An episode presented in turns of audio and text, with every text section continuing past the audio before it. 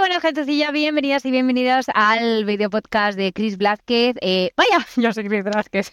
eh, en la entrevista de hoy vamos a tener eh, mi entrevista favoritísima, de todas las favoritizaciones favoritísimas, porque María eh, mm, Datel nos, nos va a explicar cómo llevar la perspectiva indígena, y no solo la perspectiva indígena, sino el español inclusivo, nos va a explotar la cabeza, te va a hacer cambiar, o sea, si tú te ves la entrevista o te la oyes, te va a explotar la cabeza y te va a cambiar cómo vas a tú a dar las clases. Y decirte eh, mm, que todos los materiales de los que ella habla, todas las cosas que ella comenta, vídeos, recursos, todo ha sido tan máquina de dejarnos eh, todo en el link de la descripción, ¿vale? Ella ha creado un documento y nos pasa todo, todo, absolutamente todo para que puedas utilizarlo. O sea, es un corazón generoso y bondadosísimo, me encanta. Y nada, contarte Mm, que, bueno, esta entrevista la había yo perdido el día que me robaron y entraron en la furgoneta, pero eh, de casualidad ella no, ella había grabado, la, se lo había pedido yo, que grabase la entrevista, ya ni me acordaba y bueno, así que estás viendo algo que podías no haber visto.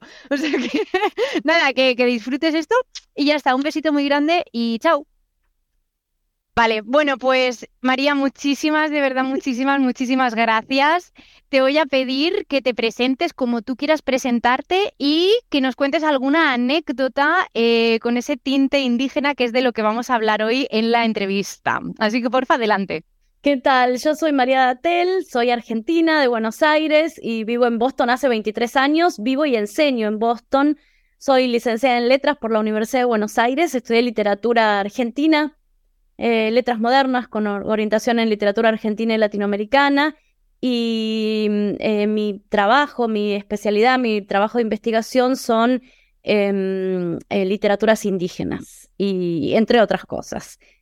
básicamente, no solo literaturas indígenas, sino en, em, el marco teórico de la, mm, la, descolonización de los programas de estudio. ¿no? Trabajo con con marcos teóricos decoloniales y dentro de eso trabajo con em, eh, literaturas o, pensamiento indígena, digamos, que es un poquito más, más amplio. Entonces eso es lo que hago acá en la Universidad de Boston. Fenómeno, muchísimas gracias. Y cuéntanos alguna anécdota, a lo mejor que tengas de tratar el tema de, no sé, la comunidad indígena dentro del aula de español. ¿Tienes alguna anécdota por ahí? Eh, bueno, anécdotas, puedo contarte cómo fue el, proceso cuando empecé a, integrar eh, eh, el, pensamiento de las poblaciones indígenas. Nosotros, yo me dedico al, programa de lengua de español en, Boston University y básicamente cuando hacemos los programas los organizamos por unidades y unidades temáticas y muchas de esas unidades temáticas tienen que ver con la realidad que los que los estudiantes viven y que discuten todos los días en otras disciplinas, como por ejemplo cuestiones de género, cambio climático, em, cuestiones de, la tierra, entonces em, identidad. ¿no? Entonces yo, eh, por un lado, eh, pensé que hay un montón de pensamiento de las comunidades indígenas que dan respuestas a esos problemas y respuestas que son contemporáneas, ¿no? Porque uno tiende a, poner en algún programa de lengua eh, las poblaciones indígenas como eran, ¿no? El imperio inca, los mayas, los aztecas.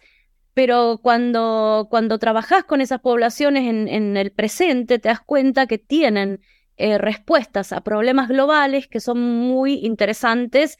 Y entonces yo empecé a incorporar algunas de esas respuestas eh, dentro de las unidades temáticas de los programas de lengua. Por ejemplo, eh, y, a los estudiantes les gusta muchísimo y ahora voy a decir por qué. Por ejemplo, el cultivo en Perú de eh, las 350 variedades de papa peruana, ¿verdad? Que son, que como se cultivan en la altura, con eh, un clima muy adverso, son muy resistentes justamente al cambio climático y pueden ser una respuesta para el futuro al problema que va a haber con la alimentación, porque vamos cada vez peor. Entonces, me gusta y he empezado a traer materiales así a la clase para discutir me gusta pensar cómo ahora en el presente nos dan eh, respuestas a estos problemas, no que es algo que está ahí congelado en el pasado, que cuando lo vemos así está muy bien, pero hay alguna, en, alguna manera infantilizamos, ¿no? La cuestión indígena, eh, usando algunos conceptos aquí y allá, la Pachamama, la armonía cósmica, bla, bla, y es una forma de infantilizar y congelar en un pasado eh, en el que ahora los pueblos indígenas no, no, no, no, no, con lo que ahora no tienen nada que ver, ¿verdad? No podrían ni producir ni consumir de la manera que lo hacían hace 500 años. Entonces, bueno, empezar a traer esas respuestas, eso por un lado. Por otra parte, empecé yo mi trabajo con eh, justicia social en los programas de lengua, que es algo que se da mucho en Estados Unidos, que está pasando mucho, cómo incorporar cuestiones de justicia social.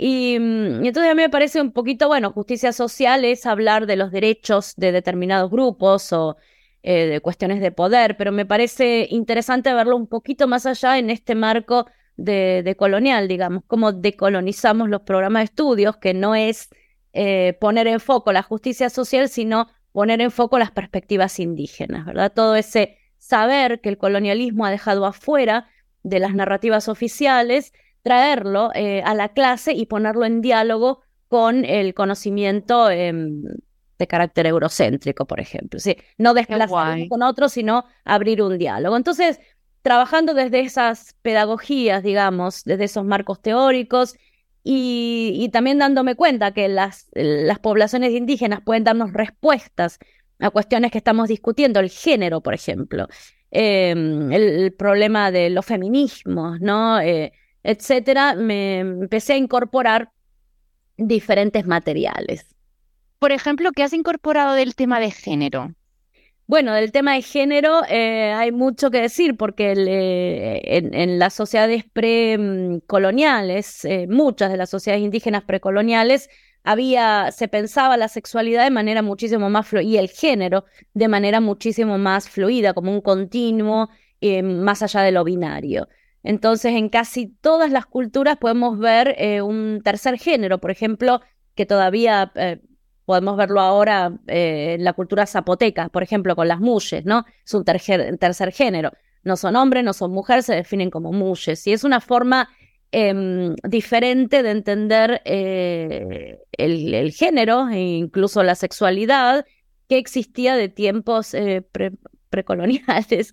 Entonces me, interesa llevar eso y me interesa ver, por ejemplo, cómo en la cultura zapoteca hoy en día las muyes son parte muy respetable de la cultura y trabajar, por ejemplo, con esos materiales y pensar en cómo podemos construir una sociedad más diversa, más inclusiva, eh, con esos ejemplos. ¿no? Y me viene la pregunta de cómo, eh, porque claro, no dejas de dar clase a estadounidenses, ¿de qué edad más o menos?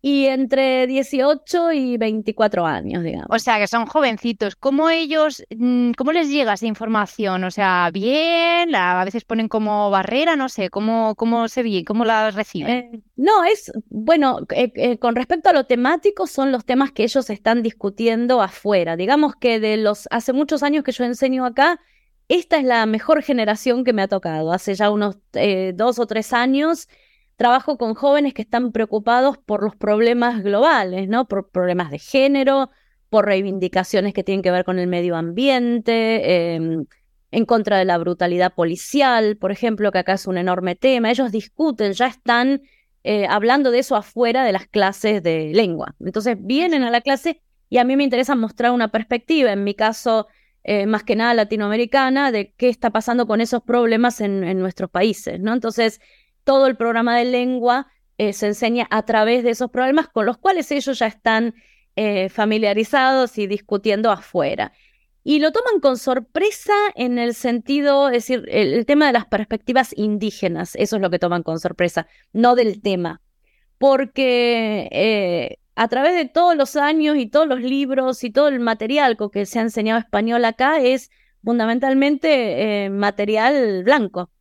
¿No? Entonces, cuando uno, eh, em, y blanco y con un modelo de eh, muy normativista de lo que es la lengua, y cuando realmente se enteran que en Latinoamérica el español coexiste con 420 lenguas indígenas, y eso es coexistir con un conocimiento, con 420 tipos diferentes de producir conocimiento, de conocimiento. Es sorprendente decir, bueno, eh, Paraguay eh, eh, hablan guaraní, en, el sur se habla mapuche, en, la zona andina se habla quechua, se habla piece en el, en el, en el Amazonas. Entonces el español está conviviendo con, eso, con esas lenguas y esos saberes y em, la convivencia no es solamente convivencia de, digamos, no es choque, ¿no? La, cuestión de las culturas no es solo choque, sino que hay cruces que son muy interesantes de, de pensar. Y esa es la sorpresa, más que la temática, más que hablar de un tema de género, de un tercer género, que ellos ya lo hablan y lo discuten afuera, porque Boston y, Boston University es un, es un lugar bastante progresista, digamos, a lo que es el país, pero lo que sí es esa complejidad cultural de Latinoamérica que no estaba antes representada en ningún lado. Eso es lo que... Una pequeña pausa por aquí, eh, solo para recordarte que en chrisblazquez.com, vale, te dejaré también el link en la descripción, podrás encontrar eh, la newsletter donde Chipa, que es mi perra, y yo te vamos a ir dando consejos. Además, Chipa es mi perra paraguaya y ella escribe, digamos, en paraguayo, a veces mete cositas de guaraní. y bueno, te voy a ir metiendo muchísima caña con todo lo que nos va a ir comentando Marian en, la entrevista, ¿vale? Eh, sobre cómo llevar comunidad indígena en las clases, cómo yo resuelvo ciertas situaciones en mis propias clases, temas de precios, en fin, hablamos de un montonazo de cosas y todos los días, bueno, pues puedes sacar y aprender algo. Así que nada, chrisblazquez.com para que te metas en la newsletter y hasta te dejo viendo esta pedazo de entrevista. Aleluya, es que me encanta. Chao. Es que es una locura. Yo, eh, para mí ha habido un cambio muy loco antes y después de visitar América Latina en mis clases. Yo antes decía, esto es lo correcto, esto es incorrecto. O sea, para mí era, claro, al final, una cosa quiero aclarar y siempre se la comento a la gente cuando tengo oportunidad. Yo estudié y yo no soy de la única generación que estudia que España, soy española, España llega en 1492 y de repente las independencias empiezan en 1800. Pero no estudiamos en historia ¿qué coño pasa en medio? ¿O qué, hacemos nosotras y nosotros? O sea, no más nosotros. no, se estudia. Y hay un pedazo de agujero y encima, eh, claro, es como, esto es lo correcto, esto es lo incorrecto. Y de repente, eh, yo llego a Perú años después y dicen, sí, señorita, porque la hermana de mí, yo pensé, digo, ¿cómo que la hermana de mí? Yo pensando, ¿no? Digo, será mi hermana. Y claro, cuando empecé un poquito a entender la, estructura que he hecho, digo, ah, vale, es un idioma que se van añadiendo sufijos detrás. Es lógico que si ella tiene la palabra hermana, que no recuerdo cómo es, ¿no? Pero vas añadiendo detrás, al final ella diga, bueno, pues hermana de mí. Digo, ¿y yo voy a decirle a una persona nativa que lo que está diciendo es incorrecto? No, señora. Entonces yo a partir de ahora digo, yo lo digo así. Es más, en mi casa se dice así. ya, luego cuando tú, cuando tú viajes ya verás que, que el mundo es una locura, que es que cambian las palabras. Lo que decís es muy importante, es otra idea muy importante de cómo enseñar acá lengua eh, en la clase de hablantes de herencia, por ejemplo. O sea, es que Estados Unidos es el, creo que el segundo país con mayor eh, cantidad de mm, hablantes, hispanohablantes, digamos esos chicos que vienen a la clase de, de, hablantes de herencia, que tienen diferentes, vienen con diferentes variedades lingüísticas. Entonces, em, mm, eh, hasta un momento se les ha enseñado que hay una variedad que es la variedad prestigiosa, que es la variedad que tienen que aprender. Y ellos vienen a la clase con esta idea de déficit. Yo hablo mal. No hablo porque mi mamá es una mexicana campesina, mi, mi, papá es de Argentina, etc. Yo hablo mal y vengo acá a aprender buen español. Entonces, una parte del trabajo importante que hay que hacer con estos hablantes es trabajar con las variaciones lingüísticas y afirmar que cada una de esas variaciones son, em, perdón, tengo un pajarito ahí, eh, eh, son eh, válidas, que no hay una forma que es la forma, digamos que las formas prestigiosas de la lengua están marcados por factores socioeconómicos. ¿Verdad? No es casual que lo menos prestigioso tenga que ver con la gente pobre o marginal o indígena o negra, etcétera. Entonces, bueno, eso es una otra de las ideas, lo que vos dijiste, que acá es muy importante cómo le vamos a enseñar a los hablantes de herencia y cómo vamos a traer esos materiales para enseñar. Lo que vos decís del quechua y cómo, em, digamos, trastoca un poco la gramática eh, de español, lo podés ver en toda la literatura de Arguedas, por ejemplo. sí. Unas cosas preciosas para enseñar y podés ver ¿no? El, eh, esa estructura del quechua eh, puesta en, tocando, digamos, subvirtiendo la gramática española, es muy lindo de traer a la clase y validar una variedad lingüística. Entonces, eso es otro de los trabajos con las, culturas indígenas y afrodescendientes y etcétera, ¿no? Es decir, todo lo que hace a Latinoamérica. Hoy, Dios mío, de hecho te voy a contar, hace poco estaba viajando por Brasil y yo, claro, eh, los españoles y los argentinos, como yo creo que es un amor mutuo que tenemos y nos amamos y nos adoramos. Y yo siempre que, eh, pues a lo mejor imitaba, porque he tenido varios novietes argentinos, cuando imitaba a mis novios siempre les decía, che, viste, menudo quilombo, no sé qué. Y de repente fui a Brasil y, y me contaron, porque yo veía quilombo no sé qué, quilombo de los mares, quilombo de no sé cuánto. digo, ¿qué coño es un quilombo? Y nos contaron, claro, que los quilombos eh, son la, estas em, comunidades esclavas que habían salido, que habían escapado, o mejor dicho, esclavizadas, porque le, les gusta mucho a los brasileños, que me parece fantástico poner el enfoque en, no, no, personas esclavizadas, no esclavos como tal, ¿no?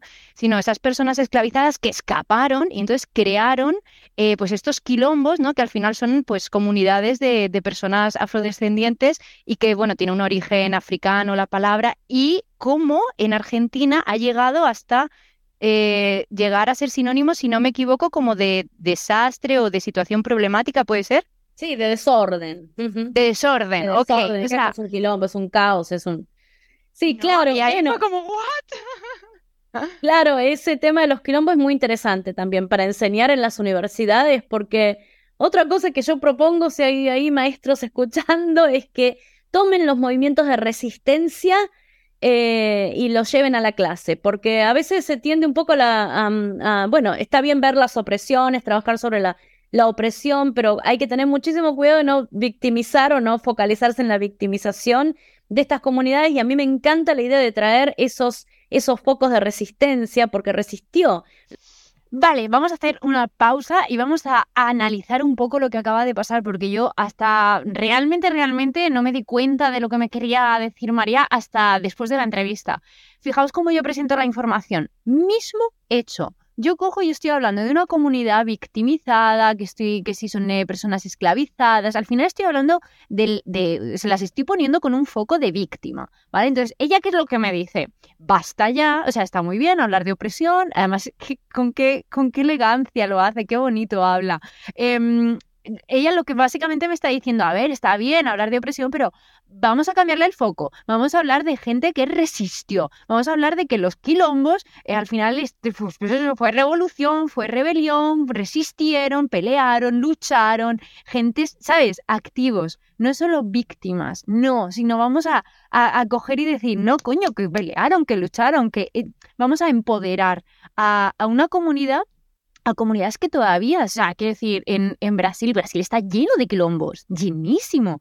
Ah, por supuesto, han habido quilombos mm, muy famosos a lo largo de la historia que dieron mucho quebradero de cabeza al reino de, bueno, de, de Portugal y la historia de Brasil es impresionante. Os aconsejo un montonazo que veáis cositas sobre quilombos. Lo que me refiero es, eh, bueno, que eso, que, que, que, que, yo también me equivoco, que yo también me, que hago estas cosas para que aprendamos todas y todos, ¿vale? Entonces, nada, vamos a seguir escuchando a María, que es un foco de sabiduría impresionante y, nada, me parecía muy importante hacer esta pausa, ¿vale? Eh, continuamos. Cosa que yo propongo, si hay ahí maestros escuchando, es que tomen los movimientos de resistencia eh, y los lleven a la clase, porque a veces se tiende un poco la, bueno, está bien ver las opresiones, trabajar sobre la, la opresión, pero hay que tener muchísimo cuidado de no victimizar o no focalizarse en la victimización de estas comunidades y a mí me encanta la idea de traer esos, esos focos de resistencia porque resistió, los, negros resistieron, los indígenas resistieron, no es que entregaron así amablemente eh, los regalos a, a, los, a los colonizadores, ¿no? Y, por ejemplo, hay un caso muy interesante. en Colombia se llaman palenques, los quilombos. Y hay un, eh, un, palenque, un pueblo palenque que todavía sobrevive, donde viven una, la, la comunidad de afrodescendientes, también escapados, ¿no? Personas esclavizadas de diferentes eh, eh, etnias, digamos, escapados y hicieron una comunidad que sobrevive y sobrevive la lengua palenquera que es el único creol de, eh, con base español en vez de francés. Entonces, eh, si van, van a trabajar con Palenque y hay una producción musical muy interesante también, es, es uno de esos este, lugares de resistencia que, claro, esas palabras después se han, se han este, resemantizado, como decís, y son como negativas, quilombo, etcétera, etcétera. Pero, pero bueno, el origen de eso es más lindo. claro, claro, yo la creo, resistencia. sí, es una locura. Vale, eh, quería hablar eh, que me que nos motivases de alguna manera a unos profesores que a lo mejor dicen, es que mira, yo mm, nunca no estoy interesado en la cultura indígena, no me viene, ¿por qué voy a tener que enseñarlo? ¿no? Dar, darnos razones y motivarnos a, meter la cultura indígena eh, en nuestras clases como un tema más en el que tú puedes enseñar gramática. Es que tengo muchas preguntas, pero mm, motívanos por ahí, dale. Eh, hay dos, dos este, justificaciones este, básicas. La primera es que eh, si enseñamos cultura latinoamericana, estamos dejando afuera una parte enorme de lo que es esa cultura. Es decir, no, em, no, hacemos una representación justa de lo que es Latinoamérica, dejando a los pueblos indígenas afuera. Como digo, ellos, eh, las producciones culturales del presente de estos pueblos son impresionantes. Eh, muy interesantes para atraer a las discusiones de temas globales, por ejemplo, y dejar eso afuera es dejar una parte de nuestra cultura. Segundo, muchos de nuestros estudiantes, tanto eh, casi, no sé, la mitad o más de nuestros estudiantes en Latinoamérica o en Estados Unidos, por ejemplo, yo que enseño estudiantes de herencia, son de familias mestizas, son de familias indígenas y entonces hay que repensar un poquito los materiales con que les enseñamos porque de alguna manera no queremos enseñarles con materiales que sean ofensivos a sus culturas. O si uno trabaja con pedagogías inclusivas, em, una eh, de las ideas básicas es que un programa de estudios tiene que representar las diferencias de todos nuestros estudiantes. Si nuestros programas no representan a nuestros estudiantes, eh, digamos que no, no sirven, son Hemos fallado, tío. Sí, sí, totalmente. Representar a todos y por otra parte, la idea, ¿qué idea de educación tenemos que preguntarnos? Tenemos, queremos educar gente que reproduzca eh, o que sirva a una necesidad de mercado y de cómo está la sociedad y de, repetir las mismas eh, estructuras de poder, o queremos educar estudiantes para que vuelvan a la sociedad y hagan algún tipo de cambio. Y si queremos a esos estudiantes, tenemos que incluir todas estas voces y estos conocimientos que han sido dejados al margen de las narrativas oficiales, ¿no? Y estos movimientos de resistencia de los que veníamos hablando. Entonces, varias razones. Representar a los estudiantes, eh, traer materiales que no sean ofensivos para sus culturas, eh, representar una justa idea de lo que es Latinoamérica y crear estudiantes, eh, trabajar con estudiantes, empoderar estudiantes para que vuelvan a la sociedad y hagan algún tipo de cambio. Eso Y además, es que, muchísimas gracias, pero es que eh, yo también el cambio lo he notado en que les, les encanta, adoran este tema, porque como nunca nadie les habla de esto, no lo ven eh, representado en ninguna película o las películas son, como tú dices, muy de victimización o muy de infantilización, al final cuando tú les pones una figura empoderada y les hablas, pues a lo mejor yo les hablo mucho de Renata Flores o le, no sé, es, lo flipan en colores, no saben que eso existe, ¿no? Y yo creo que, que les motiva mucho también. Eh, vale, ¿cómo mm, pones este contenido en tus clases sin idealizar, eh, como tú dices, pues esa Pachamama? Y te voy a explicar por qué. Porque yo, por ejemplo, ¿no? Pues como, ah, hippie que viaja, no sé qué hay, la Pachamama, tal, la idealicé muchísimo y luego llego a las comunidades y me encuentro otra realidad, ni mejor ni peor, una realidad que pues, como siempre cuando viaja uno se imagina una cosa y luego es otra. Entonces, ¿cómo traspasas tú eso sin infantilizar y sin idealizar eh, a las clases? ¿Cómo haces tú esa... Mm, ¿Sabes? This is a fact. Esto es lo que sucede. ¿Cómo, cómo lo pasas tú? Sí, yo ¿Cómo trabajas? sí, dos cosas. Es una, es una eh, pregunta muy buena. Una es eh, no infantilizar o victimizar o reproducir estos conceptos que están apropiados, digamos, por el capitalismo, que son ya, ya son conceptos de, consumo, digamos, eh, y no verlo desde un punto de vista del exotismo también, ¿no? Son cosas que hay que saltear. Para mí, una cosa muy importante es eh, en la clase amplificar las voces de las personas indígenas en vez de narrarlas, ¿no? Yo no voy a hablar de, de estas personas, voy a traer a Renata Flores a cantar y que ella hable sabía que eh, lo que estábamos haciendo eh, podía cambiar algo que, que, por mucho tiempo a mí me molestaba, ¿no? Que era la discriminación hacia las personas que hablan. eh, y que ella eh, diga cómo es ser indígena ahora en el mundo contemporáneo y moderno. Voy a traer esas voces y ponerlas en el diálogo, amplificar esas voces en vez de contarlas.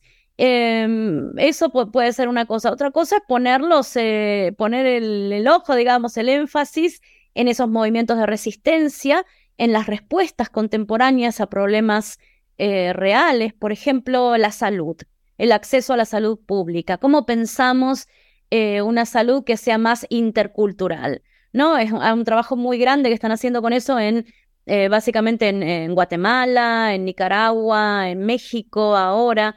Entonces, ¿cómo esas voces indígenas empiezan a ser parte de la discusión de lo que es un sistema de salud o tendría que ser un sistema de salud? Eh, eso, traer las respuestas, amplificar las voces y mm, poner, digamos, el énfasis en lo que pueden eh, producir ahora en el, en, el mundo, ahora en el mundo contemporáneo, ¿no? Que es muy valioso. Sí, total. A mí me gustó un ejemplo que pusiste tú. Em, yo lo llamo el activismo light, que, que, es lo que yo hago sobre todo en clase. Es verdad que todavía no trato digo todavía porque tengo clarísimo que tengo que meter más unidades de, comunidad indígena. y bueno, hablaremos también de que decimos comunidad indígena, pero que hay 200 millones de variedades, pues como seres humanos que son. Pero bueno, e, ese activismo light que yo llamo, eh, pues a lo mejor en vez de poner una frase de María come pan, pues a lo mejor eh, poner una foto de una persona indígena y que salga la Mm, una, pues es una señora que pone María prepara pan y que salga una señora indígena preparando pan como se prepara pues en las comunidades, en su comunidad. ese tipo de que no hay tampoco que buscar y hacer grandes cosas, sino esa normalización también, ¿no? Claro, es que dime. Perdón, no, no, no te termina, dale. no, no, que quería preguntarte eso, el, el cómo más podemos hacer esa llevar la voz, ¿no? A través a lo mejor de algún vídeo o algo.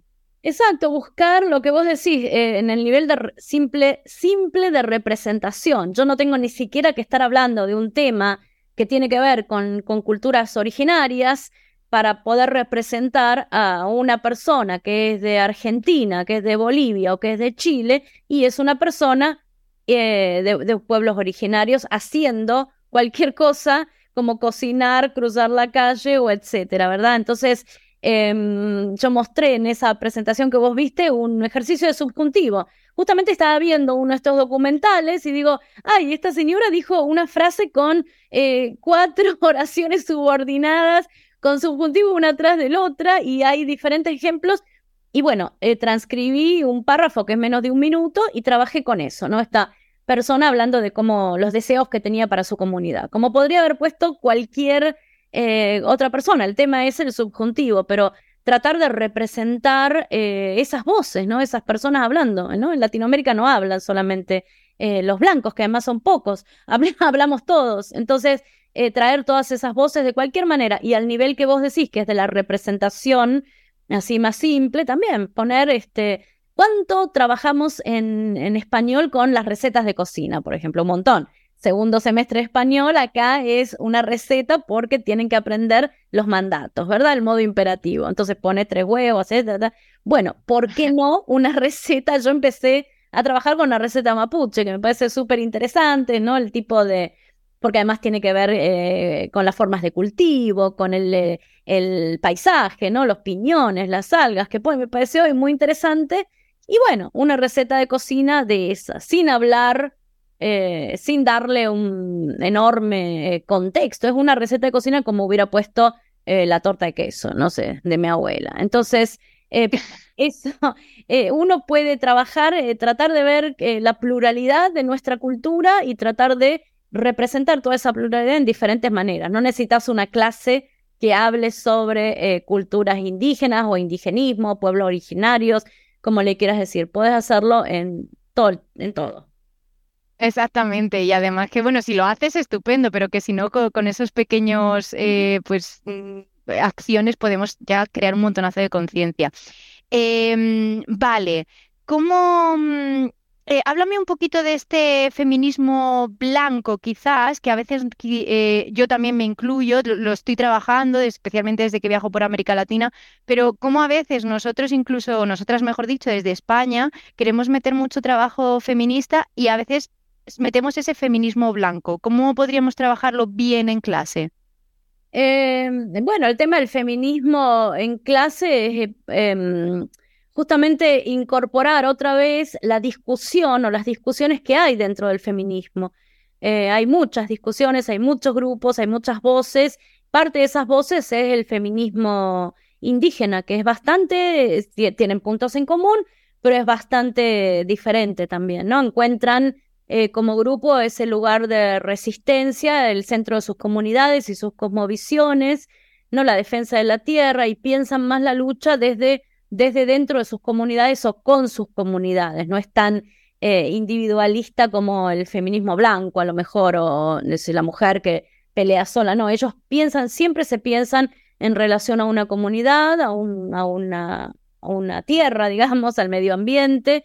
Y entonces hay algunas diferencias y a mí me parece que la forma de trabajar el feminismo es simplemente no decir, ay, este sí, este no, sino traer la discusión, traer el diálogo que hay entre mujeres, que es muy, muy productivo eh, y muy interesante, mm, y, traer eso, ¿no? Esa discusión. Para mí trabajar con la discusión y el debate es clave en, en la clase, ¿no? En todos los los este, ámbitos. Si vamos a hablar de lenguaje inclusivo, ¿cuál es el debate? ¿Cuál es la discusión? Entonces eso me parece muy interesante, ¿no? Trabajar con, con el pensamiento crítico en última instancia. Y lo mismo con, con, los feminismos indígenas, porque tienen sus puntos de diferencia. Por otra parte, me parece muy, em, muy útil traerlos a la clase porque piensan también, se puede pensar eh, estas cuestiones de forma más interseccional, eh, ¿no? Porque no es la misma la opresión de una mujer indígena que una mujer blanca, comparten una opresión, pero eh, la mujer indígena además es oprimida por eh, ser mujer indígena y estar perdiendo su tierra y eh, tener su comunidad desplazada, etcétera, etcétera. Entonces pensar un poquito estos problemas desde una perspectiva más interseccional y creo que el feminismo indígena nos puede ofrecer esa, esa mirada. Sí, además yo creo que no hay, y lo he visto sobre todo en las manifestaciones, tanto en Paraguay como la última que viví fue la del 8M, la pasé en Argentina y estábamos, eh, mira, no recuerdo si era cerca de, era cerca de Bariloche, ¿no? Entonces ya eh, zona mapuche. Y claro, me chocó tanto en Paraguay cuando fue el 25N eh, que estaban, había, no es que me chocó a mal, sino que nunca me lo había planteado. Y en el Día de la Mujer, ¿no? Es, es como, para mí es un, el, yo pensaba antiguamente, ¿no? Era como, este es el Día de la Mujer. Y sin embargo, están aquí eh, luchando por sus tierras porque ya sabes tú que, que, como que es el modus operandi de ale, pues le quito, le quito, le quito y yo me quedo, el gobierno se queda, se queda, se queda y les desplazan y les echan, en fin. Y claro, ahí me di cuenta de que la lucha de la mujer, eh, para que también debe ser nuestra lucha, porque lo sufren las mujeres y por lo tanto debe ser nuestra lucha, eh, es también la lucha de su tierra. Y como tú dices, es colectivo. Claro, me chocaba, sí, que hubiese hombres llevando las pancartas, pero dije, a ver, espérate, eh, que, que, que vayan o que no hayan hombres, además más mayores, no es lo importante. ¿Qué es lo importante? ¿Por qué están aquí? ¿Por qué aprovechan este día? Vale, ah, vale, espérate, ostras, es que esto es un tema gordo. O sea, no me tengo que ofender, ¿no? Yo, yo como blanca me ofendo por muchas cosas que voy deconstruyendo y desaprendiendo ahora. Y creo que es eso, que la lucha de la mujer no existe si aquí sin la, y no debe existir sin la lucha de su tierra, tío, de su tierra. Bueno, la tierra es la base de toda lucha. Eh, no hay tierra, no hay lengua, no hay, no hay, no sobreviven, ¿no? Es el medio que tienen para de supervivencia. Entonces, la lucha por la tierra, la lucha por la cultura, por la, la existencia. De hecho, la pérdida de la tierra afecta muchísimo más a las mujeres eh, que tienen que desplazarse, ¿no? A buscar agua, a buscar no sé qué, tienen eh, que a las primeras que afecta, afecta a todos, pero a las primeras que afecta es a las mujeres. Pero sí, la lucha de la tierra es la base de todo, ¿no? Si hablamos de revitalización lingüística, de feminismo, de lo que hablemos, necesitamos la tierra para que existan, ¿no? Y, y produzcan. Qué loco. ¿Puedes darnos también algún ejemplo? Em, porque claro, la lucha de la tierra también es la lucha del medio ambiente. Em, todos conocemos a Greta Thunberg. ¿A quién podríamos poner como ejemplo eh, eh, con perspectiva indígena? Bueno, hay, si, para los, maestros, si quieren encontrar mujeres eh, eh, o una perspectiva indígena em, con esto de la lucha para, para trabajar con el tema de la lucha del medio ambiente, miren todos los premios eh, Goldberg, ¿no? El premio, el, ¿cómo se llama? El Nobel Verde, se le dice. Hay una mujer que yo uso en mis clases especialmente, que es Lady Page, que ganó el, este premio, creo que en el 2019 lo ganó.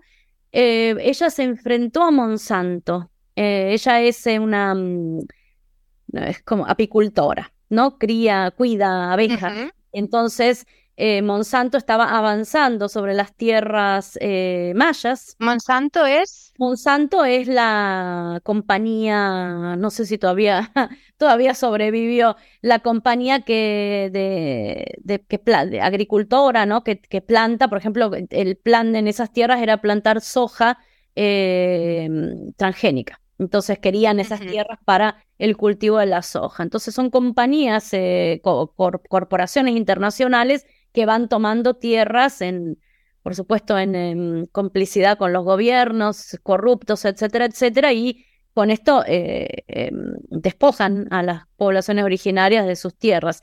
Y entonces Lady Page se enfrentó a Monsanto diciendo que no podían cultivar ahí porque estaban destruyendo los bosques o los espacios naturales donde ella tenía sus abejas y que eran tan vitales para la comunidad maya. Y es, no, no tenía precedente que un grupo, ella organizó a su comunidad, que un grupo de personas indígenas se enfrentara a una corporación que es tan poderosa, ¿no? Que, eh, y, bueno, ella, eh, las poblaciones indígenas no están, no están eh, por ejemplo, están en contra de los cultivos de los pesticidas, de lo, todo eso daña también el medio ambiente. Entonces se, se plantaron contra eso y jurídicamente lograron una intervención jurídica, lograron ganar contra Monsanto y al final eh, la justicia les privó de cultivar en esas tierras que eran tierras eh, mayas, digamos, y las tierras donde... Y Lady Page fue la mujer que organizó esa enorme protesta contra Monsanto y por eso ganó el, premio Nobel. Eh, este premio Nobel verde, no sé cómo se llama, los, premios de ambientalistas, ¿no? Se le dice el premio Nobel, pero no es Nobel. Este, Y otra, em, eh, hay otra persona que se enfrentó, porque es otro grave problema que tienen las tierras, es ahora toda la, mm, la invasión de las compañías de, eh, de, petróleo, digamos, la gente, los que hacen fracking, los que, contaminan el agua, etcétera, etcétera, en, en, el Amazonas, por ejemplo. Entonces hay, hay mucha gente que trabaja, eh, indígena, que trabaja eh, por el medio ambiente, protegiendo sus espacios de vida. Protegiendo sus ríos, sus tierras, sus comunidades. Y bueno, algunos se han hecho, eh, se han hecho bastante conocidos por esa lucha y otros fueron asesinados, ¿no? Eh, en esa lucha. Hay más personas asesinadas luchando por los derechos del medio ambiente y de las comunidades en su medio ambiente que creo que por cualquier otra razón. Entonces, es un tema donde si uno busca va a encontrar muchas alternativas a Greta Thunberg y que son alternativas locales para nosotros, ¿no? Cuando uno quiere explicar qué está pasando en Latinoamérica, qué está pasando con la Tierra, cómo operan las corporaciones en, en, nuestro continente, etcétera, etcétera. Entonces uno puede buscar por ahí y van a encontrar muchas, muchas figuras, eh, o si no es una figura, comunidades luchando por, por estos derechos, ¿no? y además que lo podemos traer al aula de manera súper simple, que es poner pues a lo mejor un vídeo o una foto o explicando nosotros si de un nivel muy bajito y preguntándole simplemente su opinión. Ya está, y con eso estás metiendo un montonazo de causa y haciendo, quién sabe, pero el día de mañana, quién sabe, estás creciendo a un pequeño activista. Exacto, exacto. Y bueno, Lady Peche es buenísimo para esto, porque ella se enfrentó, se enfrentó a Monsanto, que es muy famosa y entonces los chicos en general la conocen porque, bueno, muchos se han opuesto por el uso de pesticidas, por otras cuestiones, pero tiene un nombre, entonces eh, es, un, es un nombre reconocido y Lady Peche es una figura hermosa para traer con sus abejas, etcétera, etcétera. Hay muchos videos eh, online en inglés, en español y me parece un material muy lindo. Entonces, todos estos temas, eh, activismo, feminismo, cuestiones de género, medio ambiente, por eso decía, ¿no? Enfatizar en esas respuestas que nos pueden, nos pueden dar ahora. Salud intercultural, eh, Entonces, salud intercultural es traer esas, esos saberes de los pueblos, eh, eh, de otros pueblos, ¿no? No solo digo los indígenas, porque la salud intercultural depende de las poblaciones tiene otra, pero traer otras culturas y trabajar juntos para atender esas comunidades y servir mejor a esas comunidades, porque em, a lo mejor si a una mujer indígena de no sé qué región, yo le digo que tiene que ir a parir su hijo en un hospital, eh, conectada no sé qué, con anestesia, eh, eh, eso atenta contra los valores culturales básicos y contra el modelo de salud que tiene esa población. Entonces, integrar eso y tratar de trabajar en conjunto.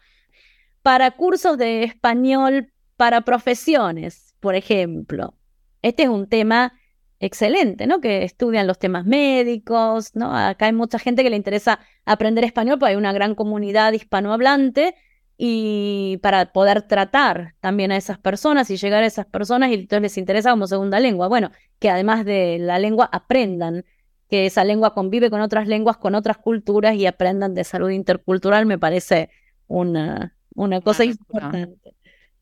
Claro, y además es como tú dices, no es que tengas que elegir o una u otra, al final cógete lo mejor, pues es que como todo en cualquier cosa, tú no tienes que elegir una cosa al 100%, ya está, que te sirve esto, bien, que no te sirve, bueno, pues te coges lo de aquí y ya está, y, vivimos tranquilos y felices, es que qué ganas ahí tiene la gente. A ver, a mí me gusta una, un concepto de Boaventura dos Santos, un teórico, un sociólogo portugués que habla de ecología de saberes.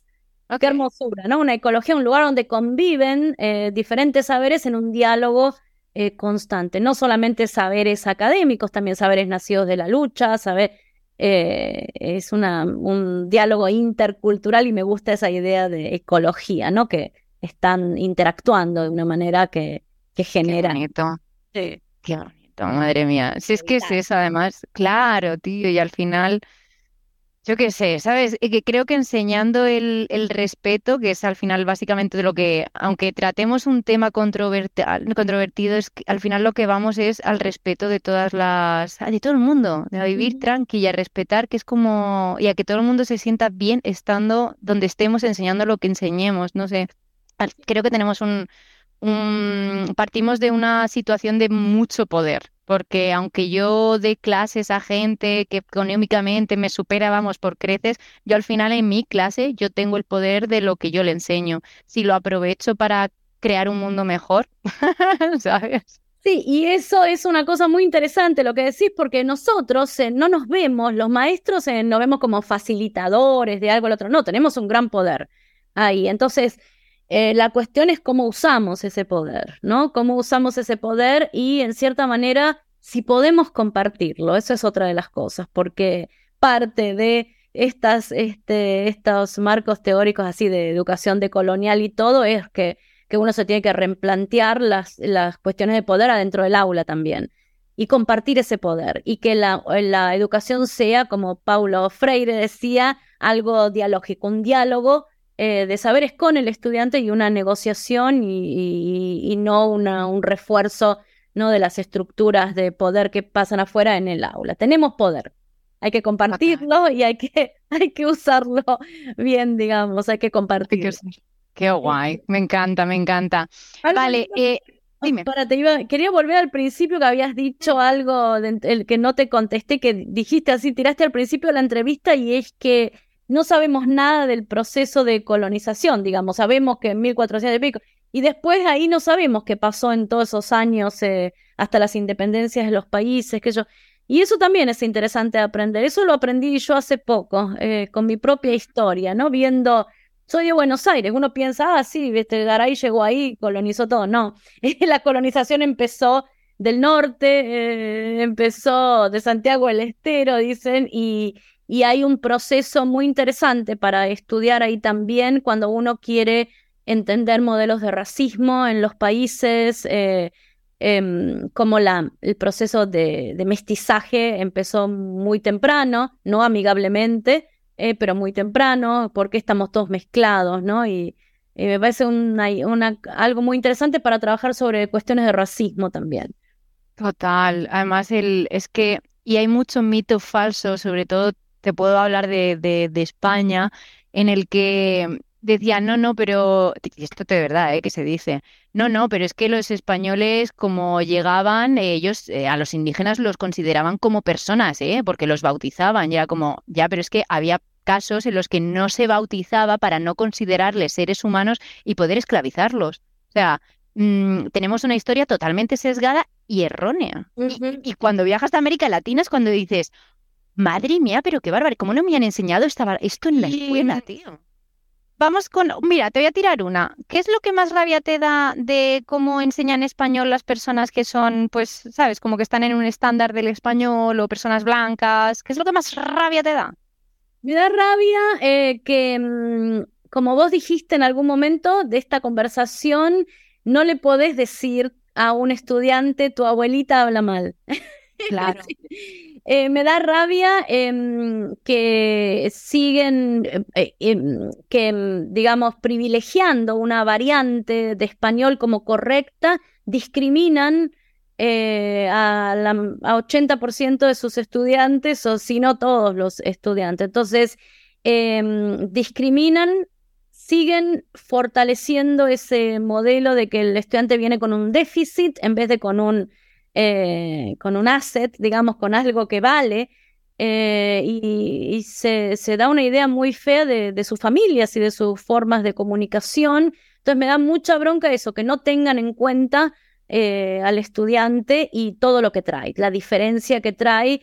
Y por otra parte, la ignorancia de no entender que una variante prestigiosa simplemente tiene que ver con el lugar socioeconómico que ese grupo de hablantes ocupa. Nada más, eh, es una cuestión, mm, ¿quién dice que cómo se comunican en un campo, en, no sé, en, México, en Chile, en el norte de Argentina, eh, es inferior a cómo se comunican en, el centro de Madrid, ¿no? Es como, es, eh, una locura. O en el centro de Buenos Aires, este, que se olvidan, por otra parte, que el, río platense fue tan desprestigiado y poco prestigioso durante tanto y al mismo tiempo eh, subestiman o se ríen de los dialectos, digamos, de las provincias. Entonces, es este, esta idea de superioridad lingüística es muy problemática y creo que me da bronca eso que, que atenta contra la, integridad del estudiante. Eh, por otra parte, er, em, privilegiando una variante, se privilegia un conocimiento. Entonces se deja de lado todo el otro conocimiento que es tan valioso y, que tiene que ser parte de la narrativa. Eh, ¿Qué sé yo? Me da bronca todo. me da bronca. No, pero está guay. claro. Y sobre todo el decirlo. Dinos más, dinos más. Sí, no, no, eso. Entonces que a mí me parece que hay que, hay que entender eh, sobre todo el español que se habla en tantos lugares, incluso el español de Estados Unidos es otro, es otro, otra variante que es tan válida, ¿no? Que está mezclada con la lengua local, tan válida como eh, otro de otros españoles, ¿no? Entonces me parece que es no reconocer las experiencias eh, de las personas y las culturas de las personas y los conocimientos y que con eso se refuerzan también modelos de racismo. Eh, y, y, entonces es problemático. Eso me da, me da bronca que se siga, pero hay muchísimo trabajo acá sobre todo con los eh, maestros, los profesores que están enseñando em, español para hablantes de herencia. Hay muchísimo trabajo eh, de investigación y de posicionamiento que es muy, muy interesante con respecto a estos temas y se ve menos de eso. Pero hasta hace poco están mirando hoy, eh, no sé, en un grupo de Facebook ahí, alguien que decía, bueno, compren este libro para Em, entender la, cómo se habla bien, digamos, o la variante y no repetir esas cosas este, mal habladas de el español anglo. ¿eh? Entonces todavía hay, hay esos dinosaurios mucho, pero también hay un movimiento grande de gente investigando eh, que es este promete. Qué guay. Yo, yo siempre lo digo, o sea, y no tengo ningún problema en decirlo. Yo he sido de la típica que he dicho esto es lo correcto, esto es lo incorrecto, y siendo lo correcto, por supuesto, lo que yo hablo, no lo que hablaba el vecino. No, no, tenía que ser lo que yo decía. Y, yo no tengo ningún problema en decirlo porque em, se puede deconstruir. O sea, todo eso es que se debe, es que hasta yo ya te digo, ¿eh? yo ya no digo esto es así o esto es así. No, no, no, para nada. Porque cuando tú crees que algo es de una manera, un ejemplo tonto, ¿eh? Siempre he enseñado la entre las diferencias de por y para, ¿no? Ese por abstracto donde tú dices, pues por el centro, porque no es un sitio muy concreto. Bueno, pues yo siempre enseñaba que por la mañana, por la tarde y por la noche. Llego a Argentina, a la mañana, a la tarde y a la noche, me decía el otro día una, compañera que le hice una entrevista también, y digo, ¿what? O sea, ¿qué me estás contando? O sea, ahora ya me has destruido esto también. Entonces, bueno, voy a, voy a Paraguay, siempre he dicho, ir a un sitio, ir en un medio de transporte, siempre he dicho eso. Llegas a Paraguay, yo voy en casa de mi abuela y tú dices, ¿qué? Otra cosa. Entonces ya al final llega un momento en el que es eso, o sea, es de construirte para darte cuenta de que tú enseñas tu variedad no hay que enseñar absolutos, porque nada en esta vida es absoluta, y ya está. Y que el alumno cuando viaje se dé cuenta de que en un lado se dice una manera y hasta, yo, hasta nosotros nos tenemos que adaptar. Ejemplo tonto. Nosotros llamamos, viajamos en furgoneta, necesitamos un grifo para rellenar el agua. Bueno, nosotros le llamamos grifo. Vas a Argentina, ¿tenéis grifo? ¿Un qué? ¿Una canilla? Digo, bueno, pues canilla. Pues canilla. Llegamos a Chile, me decía ayer, dice, ay, Cristina, ¿cómo se decía esto de lo del grifo? ¿Cómo lo llaman aquí? Digo, hostia, no me acuerdo. Llegamos al sitio, ah, sí, la llave digo, anda, otra. Al final es lo rico, ¿no? Sí, exactamente. Y, bueno, el español en cada lugar, no solo lenguas indígenas, pero lenguas este, el Caribe, el norte, eh, Sudamérica, este, como se el, Colombia, el Pacífico colombiano, están fuertemente influenciados por lenguas eh, africanas Em, Sudamérica por otras lenguas indoeuropeas. Es decir, hay un montón de influencias que hace que la lengua em, sea diferente y esté en constante cambio. Y lo que vos decís, cada uno tiene que enseñar su propia variante y lo mejor que podemos hacer como maestros es que los materiales representen otras, otras variantes, ¿no? Y, representen, em, yo trabajo mucho con poesía de las mujeres eh, del Pacífico colombiano, ¿no? Que hay una cantidad de mujeres negras, el 90% de la población en el Pacífico colombiano es negra, mujeres que ahora em, publicaron antologías de, de, poesías. Trabajo muchísimo con ese habla y la y entonces uno trabajando desde la poesía es una forma de validar, ¿no? Esas variedades. O este, mm, ahora estoy trabajando mucho con este, una poeta, mm, eh, Dina Nanco, una poeta de Perú, que fue la primera mujer que publicó en lengua One Piece y español, un libro em, que es de la, una lengua de la, Amazona, de la Amazonia peruana. Y trabajo con, con eso, pues ella misma se tradujo, entonces hay un efecto muy poético en el español eh, de sus poemas, trabajo con eso, trato de mostrar, yo enseño mi variedad, pero trato de mostrar diferentes eh, variedades y de esa manera legitimarlas.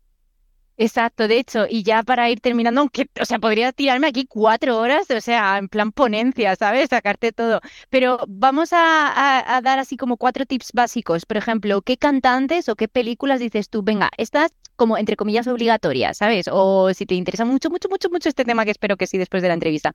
¿A quiénes recomiendas? Ay, no sé, hay tanto, hay, hay tanto material.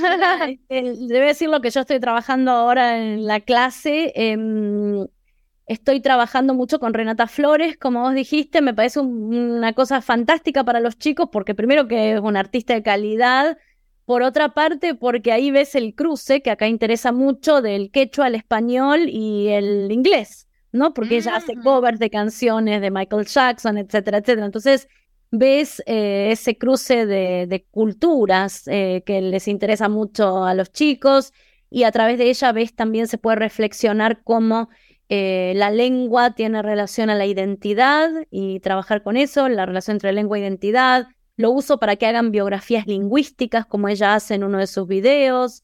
Es decir, trabajo mucho con ella. Otra cantante que me gusta es una cantante mapuche que se llama eh, Anaí Mariulán, que es una cantante que la, también la, presenté. Y ella tiene un canal de, em, un canal de YouTube que es muy interesante, que va publicando, incluso ahora está haciendo entrevistas eh, em, a otras cantantes mujeres mapuches, eso es, muy lindo.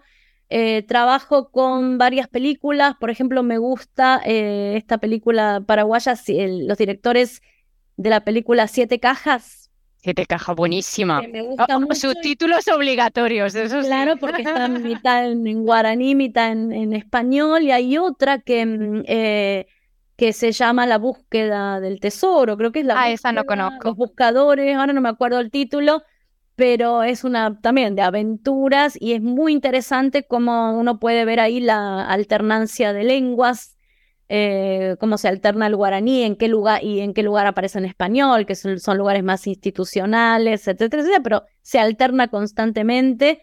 Me parece muy lindo, o películas como Roma, pero eso ya para, un, para adultos o para Mm. universidades, ¿no? Que Mm. podemos escuchar a Yalitza Aparicio hablando mixteca, mixteco, eh, y es muy, muy interesante también ver qué lugar ocupa la lengua, ¿no? Porque ella es una empleada doméstica, ¿no? La, la- la- los que hablan la lengua indígena son los empleados domésticos, entonces reflexionar eh, sobre muchas cuestiones este, en relación a eso. No sé, hay tanto, como te dije, Lady Pet para trabajar con, eh, o hay una película muy linda sobre las mulles de la BBC, creo que es con la que trabajo, eh, una cantidad de materiales que tengo desarrollados. Si querés, después te paso el, eh, los... em, si, que, si hay una forma de publicar ahí, te paso. Sí, absolutamente. Yo buscamos la manera, sea la que sea, y ponemos el link en la descripción. O sea, guay. Gracias. de lo que estoy haciendo ahora, que son clases de español entre, desde el primer semestre hasta em, hablantes de herencia, que es algo más avanzado, que ahí sí trabajo con poesía o textos de Arguedas, etcétera, etcétera. Y te, les puedo compartir los materiales para que se inspiren o los usen como les parezca para los que enseñan eh, español o literatura o las clases de ahí en la escuela primaria se pueden llevar estos materiales. No tiene que ser español como segunda lengua, ¿no? Hay, hay cosas muy, muy lindas para usar en la clase. Perfecto. Yo voy a añadir eh, un unos, no sé si son la verdad pareja, pero eh, Pura Hey Soul, no sé si conoces. No, no lo Eh, des- la canción que me enamora es Desapego y cantan en Yoparano, en esa mezcla que tú dices del guaraní y en español, que es el día a día de, de Asunción y de muchas ciudades en, en Paraguay, y es brutal. Es como la Renata Flores, pero, pero de guaraní, o sea, de, mm, en Paraguay, con, con Yopara. Eh, bueno, de verdad que podría estar aquí eternamente. Gracias. Haciéndote preguntas, no, muchísimas gracias a ti, o sea, me ha encantado la entrevista y haber tenido esta oportunidad de, de, de exprimirte todo el- tu conocimiento, aunque tienes muchísimo más, pero ¡guau! muchas gracias. No, lo que quiero decir acá, gracias a vos porque por, por difundir estos temas, eh, que creo que es algo que, que es muy importante para la educación, ¿no? Es de tratar de trabajar por una educación más plural, más este, diversa, más inclusiva. Gracias por eso y lo que yo quiero decir acá, mi saber no, yo soy una persona, yo con muchísima humildad eh, me paro frente a todas estas cosas porque creo que que uno tiene que un poco eh, bajarse esa soberbia de pensar que uno puede entender. Yo soy una, una aprendiz de esto, de estas culturas me interesan, tienen que ver con mi propia mi identidad, eh, eh, pero soy una aprendiz y con muchísima humildad eh, hablo de esto y aprendo sobre esto y trato de ponerlo en mis clases, pero, eh, pero me bajo completamente de cualquier lugar de saber eh, o soberbia porque no, soy una, una humilde eh, aprendiz, digamos. De... Muchas gracias. Una última pregunta. ¿Tienes algún material, no sé si, por ejemplo, conoces la gramática básica del estudiante de- del español, pero versión pan, panhispánica? Quizá algún material que nos recomiendes para enseñar gramática desde un punto de vista más global, más como el ¿Sabés español como lengua. No, porque hace Mm. mucho que eh, no uso libros. Mm, Ok, vale. Estoy en contra de las eh, compañías eh, editoriales eh, que publican estas gramáticas y estos libros español, porque hay una versión que es muy eh, normativa, digamos, de- Total. y también por la representación de, es una representación, no hay gente con disability, no hay gente, no hay diversidad, digamos, en la representación. Entonces hago todos mis materiales. Es decir, Ajá. todas las clases que doy, yo trabajo con la gramática. Entonces, ¿cómo trabajo con la gramática y cómo les recomiendo? Es que primero tengan lo que quieren comunicar, el texto, eh, eh, tengan una idea, por supuesto, depende del año lo que van a enseñar, pero trabajen con el texto y desarrollen la gramática en contexto, ¿no? En ese contexto de lo que, del material que van a enseñar, y entonces incorporen el vocabulario, las estructuras que aparecen en esos contextos específicos. Es decir, yo trabajo así y después por ahí uso algún website, alguna para que hagan ejercicios mecánicos, pero en general yo desarrollo la gramática en el contexto del material que voy a enseñar. Entonces no uso libros, perdón, pero no puedo recomendar. A lo mejor hay alguien que sabe, sepa de eso, que podría ponerlo en los comentarios, pero no sé, porque me estoy un poco afuera de, de eso, de, de lo que la industria de los libros. Yo he de decir que cada vez yo trabajo muchísimo con la editorial difusión, pero hay muchas veces que cojo mis, o sea, cojo como la gramática de ellos y cómo ellos la han pensado y yo luego la trabajo como te digo, pues pongo mis. He de decir que la verdad es que están mejorando muchísimo. Eh, no es que sea aquí mega representativo, pero ya ponen eh, personas del colectivo LGTB. Eh, en la tercera unidad de, aula 1, pues ya están metiendo, sabes, es todo muy de América Latina. entonces, no es perfecto como todos, pero creo que están trabajando muy bien. Pero sí es verdad que o sea, yo también lo hago, lo de coger y decir, vale, ¿qué quiero enseñar? La diferencia entre por y para o lo no sé qué. Vale, pues yo luego me creo mi propio material y siempre trabajando el texto en contexto. Claro, eso, eso es lo que hago, pero sí, estoy segura que los libros van a, como decimos, catch up, no van a, no sé cómo es la palabra, pero van a, van a llegar, están, están en la misma transformación, me imagino, y me alegro. Me alegro. Bueno, pues yo sí que me alegro de que hayas venido, de verdad. Muchas, muchas, muchas gracias. gracias. Ha sido un placer y, y luego me, nos ponemos en contacto para poner todos los materiales y gracias por compartirlo. Gracias, de verdad. Por supuesto, gracias, gracias a vos. Mucho gusto de conocerte. Buen viaje. Chao.